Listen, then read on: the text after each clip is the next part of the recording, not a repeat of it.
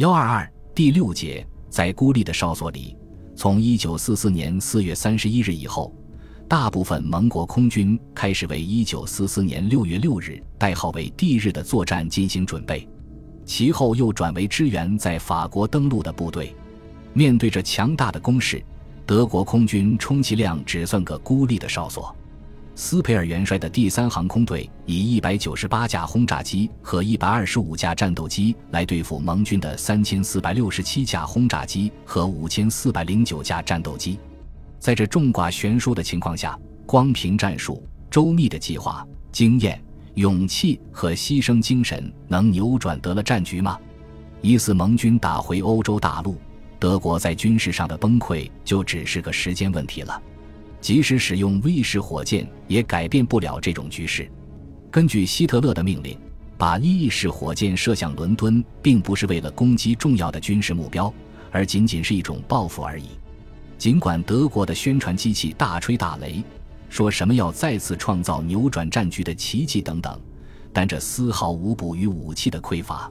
西部战线的德国空军想以一比二十的劣势兵力去制止敌人的空中攻势。这无疑是枉费心机。在南部战线，由于在突尼斯和西西里的战斗和撤退，损失了几百架飞机。经过三次卡西诺大战，那里的空降兵已完全变成了地面部队。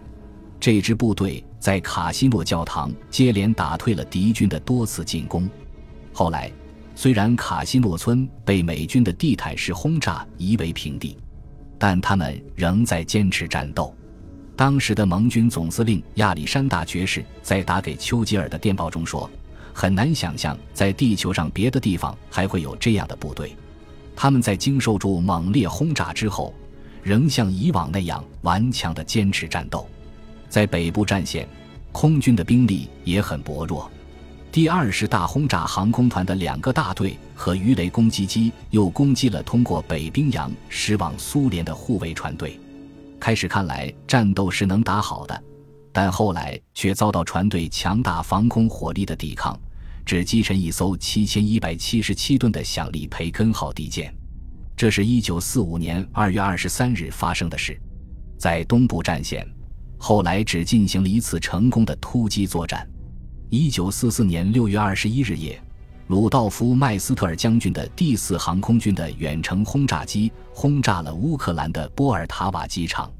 在几小时之前，美国第八航空队的一百一十四架空中堡垒式飞机作为中摆作战的第一批飞机从英格兰刚刚飞到这里着陆。第四轰炸航空团担任照明的飞机用照明弹把这个机场照得通明。第二十七。五十三和五十五轰炸航空团紧接着对其实施了准确的轰炸，有四十三架四发轰炸机和十五架野马式护航战斗机被炸毁在地面，另外还炸伤二十六架。美国也承认德国的这次空袭取得了很大成功，不过德国这支远程轰炸军是推迟了好几年之后才组建起来的。后来，因为战线推进的越来越远。不久，它的航程便达不到苏联的重要战略目标了。东部战线，德国空军的主要任务是支援苦战中的地面部队。在进行这种地面支援作战中，他的力量消耗殆尽。盟军终于再次开始对德国本土进行大规模空袭。这次，他们完全掌握了制空权。白天，大量的远程护航战斗机在空中翱翔，为轰炸机护航。夜里则采用一连串的新战术和新的干扰方式遂行轰炸任务。到一九四四年秋，德国夜间战斗机的 S N 二型雷达也失明了。尽管希特勒有言在先，尽管他发出一道道不准用 V 二六二式飞机做战斗机用的禁令，但世界上第一批喷气式战斗机到底还是登上了国土防空的舞台。首先使用这种飞机的是蒂尔菲尔德上尉率领的雷赫林实验场的实验分队，驻奥格斯堡近郊。一九四四年七月十八日，这位上尉再头一次对四发轰炸机编队做攻击实验时，飞机起火坠落。接替他的是东部战线首屈一指的战斗机王牌飞行员瓦尔特诺·沃提尼少校。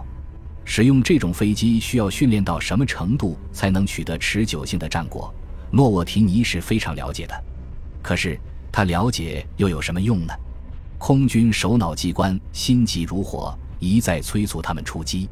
一九四四年十月初，这个实验分队转场到奥斯纳布吕克附近的阿哈迈尔和海泽培，这两个地方恰好在美国轰炸机队的主要进攻航线上。他们每天出动三。四架飞机对大量的敌战斗机进行拦截，一个月就打下了二十二架敌机。不过到了月底，米二六二式飞机也由月初的三十架减少到只剩三架。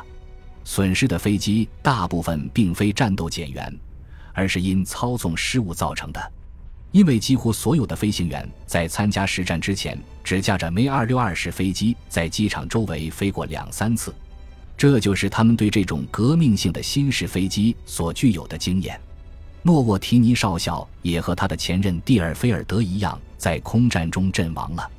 约翰内斯施泰因霍夫上校指挥的新编第七星登堡战斗航空团完全装备了米二六二式飞机，不过其中只有诺沃提尼带出来的第三大队，大队长是埃利希霍哈根少校，后卫鲁道夫辛纳少校。是唯一在困难条件下能与敌格斗的部队，他们曾多次从勃兰登堡的布里斯特、奥兰宁堡和帕尔西姆起飞，前往拦截美国的轰炸机编队。战斗中最大的难点是如何对付空中堡垒的强大火力。空中堡垒的火力射程为八百米，而德国飞机的四门三十毫米机关炮的有效射程才二百五十米，因此德机的处境相当不利。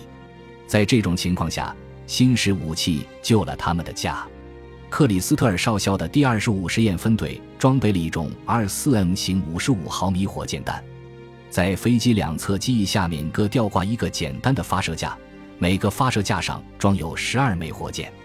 二十四枚火箭弹具有跟猎枪霰弹一样的威力，可以从很远的距离发射，一般总可以命中一两枚，这就足以判处重型轰炸机的死刑。没出两三天，第七战斗航空团第三大队的梅塞施米特式飞机就都装备上了 R4M 型火箭弹。一九四五年二月末，在一个星期之内，他们先后击落四十五架四发重型轰炸机和十五架远程战斗机，而自己的损失甚微。可是现在，敌轰炸机一来就是两千多架，相比之下。德国这四十多架喷气式战斗机取得的这点战果又有多大意义呢？德国生产的 Mi 二六二式喷气式战斗机总共有一千二百九十四架，但实际参加空战的不超过四分之一，大部分被各个实验分队瓜分了。德国早在战前就已经研制出喷气式战斗机，遗憾的是却遭到最高统帅的严令禁止，后来被长期搁置起来。到了最后危急时刻。才让他仓促上阵。虽然喷气式战斗机在极其危急的关头显示出了德国飞机的优越性，但它毕竟扭转不了战局。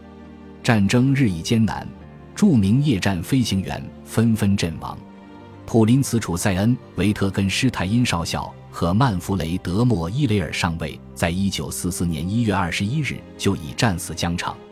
普林茨是在击落五架轰炸机之后被文氏飞机打掉的。荣获宝剑百叶骑士十字勋章的赫尔穆特·伦特上校，在击落第一百一十架敌机之后，着陆时因一台发动机停车而与机上其他成员同归于尽。第四夜战航空团最后一任团长海因茨·沃尔夫冈·施瑙菲尔少校是活下来的，创造击落敌机记录比较高的人之一。他共击落敌机一百二十一架。他和通信员费里茨·鲁姆佩尔哈尔特少尉。射击员威廉·根斯勒准尉一起迎来了第二次世界大战的结束。第五十二战斗航空团团长埃里希·哈特曼少校也活了下来。他不是夜战飞行员，他保持了举世公认的世界最高的击落敌机记录。他用米二六二式飞机共击落了三百五十二架敌机。即使有上述这样的王牌飞行员，也挽回不了败局。德国空军完全垮了。这跟各条战线的崩溃是分不开的。德国在战时总共生产了十一万三千五百架飞机。就在航空工业区遭到猛烈轰炸的1944年，生产的飞机还超过了四万五千架。在五年半的战争中，空军共阵亡十五万人，其中空勤人员有七万多名，许多人都是在战争末期绝望的作战中战死的。一九四四年十一月八日，五架 Mi 二六二式战斗机从奥斯纳布吕克附近的阿哈迈尔和海泽培起飞，朝着美国轰炸机编队冲去。这几架飞机是诺沃提尼大队的喷气式战斗机，他们的基地每天都遭到美军战斗轰炸机的攻击。喷气式战斗机起飞和着陆时，必须由一个大队的 Fw 幺九零式飞机和强有力的高炮掩护他们。阿哈迈尔的指挥所得到了第四发轰炸机编队正在返航途中的情报，虽然上面下达了禁止起飞的命令，可是诺沃提尼少校却按捺不住自己的情绪，毅然决然地驾着最后一架 V 二六二式飞机起飞了。几分钟后，他报告说击落敌机一架，这是他这位二十三岁的年轻人击落的第二百五十八架敌机。接着，无线电传来了不祥的消息。一台发动机停车，请求着陆。本集播放完毕，感谢您的收听，喜欢请订阅加关注，主页有更多精彩内容。